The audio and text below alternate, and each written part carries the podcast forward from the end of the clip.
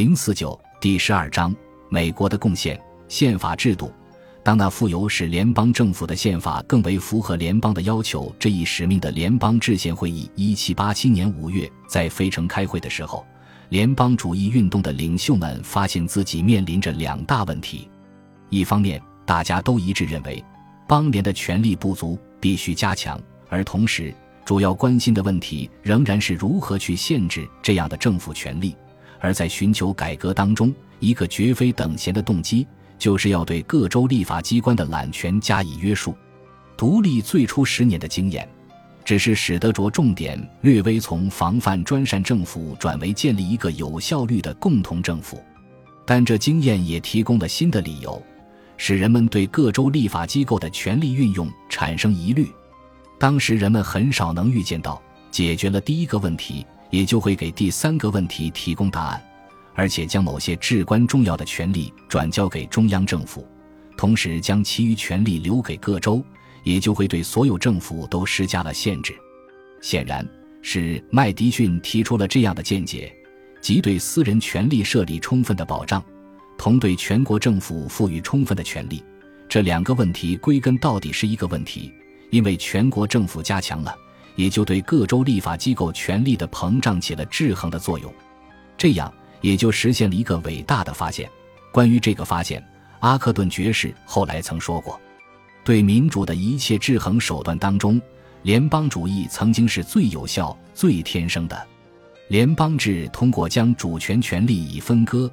只将某些经过界定的权利赋予政府，从而对主权权力加以限制与制约。”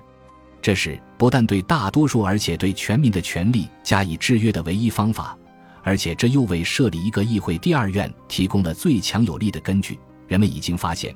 这个第二院在任何真正的民主制度中是对自由的根本保证。在不同的主管当局之间实行分权，为什么就能缩小任何人所能行使的权利？这个理由并不总是为人们所理解的。问题不仅仅在于彼此分开的主管当局会出于相互的妒忌心而相互防止越权，更重要的一个事实是，某些种类的强制是需要动用不同的权力共同配合，或是需要动用几种手段才可以实行的。而如果这些手段掌握在相互分开的人手中，那么就不会有任何人能单独实行这些种类的强制。最熟悉的例证就是许多种类的经济统治。唯有当实行统治的主管当局同时亦能对超出其疆界的人员与货物的流动实行统治之时，方能发生效力。如果他缺了这个权利，那么尽管他对境内事务有权统治，但他是无法推行一些需要同时行使两方面权力的政策的。因此，在一定意义上，联邦制政府就是受限制的政府。美国宪法另一个在这里同我们的话题有关的主要特点。就是他保障个人权利的规定，一开头就已经决定不将权利法案列入宪法之中，这究竟是什么原因？而且那些原先对这一决定持反对态度的人们，后来连他们也被说服，这究竟是由于什么考虑？这两个问题都是同样重要的。反对列入宪法的主张，其论据已由亚历山大·汉密尔顿在《联邦党人》中阐明得一清二楚。权利法案。在现在提出的宪法中，不单单是不必要的，而且甚至可能是危险的。这些法案包含着对一些本来就没有授予的权利种种例外规定，单单这样一来，就会提供一个漂亮的借口，可以要求超出已授予的权利之外的更大的权利。因为本来就根本没有权利去做的事，为什么还要宣布不可以做呢？举个例说，既然本来就没有授权可以对出版自由施加限制。那么，为什么要说对出版自由不得限制呢？我不是说这样的一个规定就会授予一种管理权，但是很明显，对于那些有意要篡夺这一权利的人来说，这样一个规定会给他们提供一个正中下怀的把柄，去声称自己有这样的权利。他们可以似乎很言之成理地强调说，既然某项权利并没有授予，宪法就不应该荒谬地就防止滥用这项权利做出规定。防止对出版自由施加限制，那就无异于明确承认有意图要将制定适当的有关规章之权授予全国政府。这就可能成为一个例子，说明了如果放任对权力法案的盲目热情，就会给推定权力主义提供多少把柄。因此，基本的反对意见就是，当时企图用宪法来保护的种种个人权利，其范围比任何文件所能详尽无疑的列举的要大得多。而凡是明文列举一些权利，都容易被解释为这意味着对其他权利就不保护了。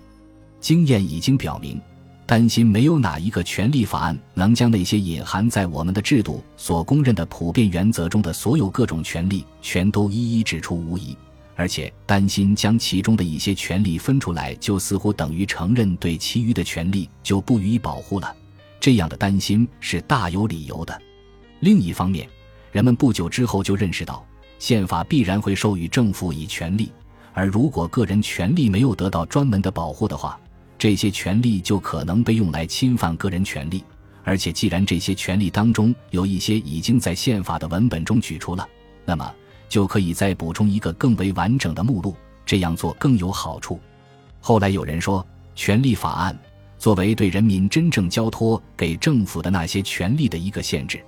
无论在何时起作用都是重要的，而且常常可能是不可或缺的。这就是母国中的各殖民地的宪法与法律中的，以及各州的宪法中的所有各个权利法案的真正根据。而且，权利法案是一种重要的保护。以防止来自人民自身的不公正的与压迫他人的行为。当时这个已经看得很清楚的危险，有了一个小心翼翼的保留条款，即第九修正案来加以防范。本宪法中对某些权利的列举，不应被推论为否认或贬低人民所享有的其他权利。但这个规定的意义后来被完全忘记掉了。美国宪法另外还有一个特点，我们起码也必须简单扼要的提一提。要不然，主张自由的人们素来对这部宪法感到的钦佩，就会显得似乎也必然扩大到这一方面。特别是因为这一个特点是一个传统的产物，分权学说导致了一个总统制共和国的形成。在这个共和国里，首席行政官的权力直接来自人民，因此他所属的政党可以不同于那个控制着立法机构的党。我们往后就可以看到。这个安排是以对分权学说的一个解释为根据的，但这个解释绝不是这个学说所主张的目标所必须的。给行政权的效率设立这样一个特别的障碍，很难看出这样做有什么便利之处。人们很可能会感觉到美国宪法的其他美妙之处，假如不同这样一个特点联系在一起，本来可以表现出更多的好处。六。如果我们认为美国宪法的目的在很大程度上是要对立法机构加以限制，那么很显然就必须做出安排，像实施其他法律一样，以同样的方式来实施这些限制，也就是说，通过司法法院。因此，就无怪乎有一位认真的历史学家发现，司法审核并非美国的发明，而是同宪法本身一样古老，缺了它，宪法制度就绝不会实现。鉴于那个造成制定出成文宪法这一结果的运动的性质，十分令人奇怪的是，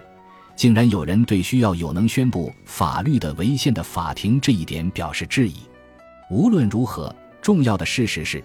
在宪法的某些起草人看来，司法审核是宪法的一个必要的、当然的部分。当宪法被通过之后的早期争论中，他们需要为这一主张辩护时，他们的简述是相当明确的。而通过最高法院的一项裁定，它不久就成了这个国家的法律。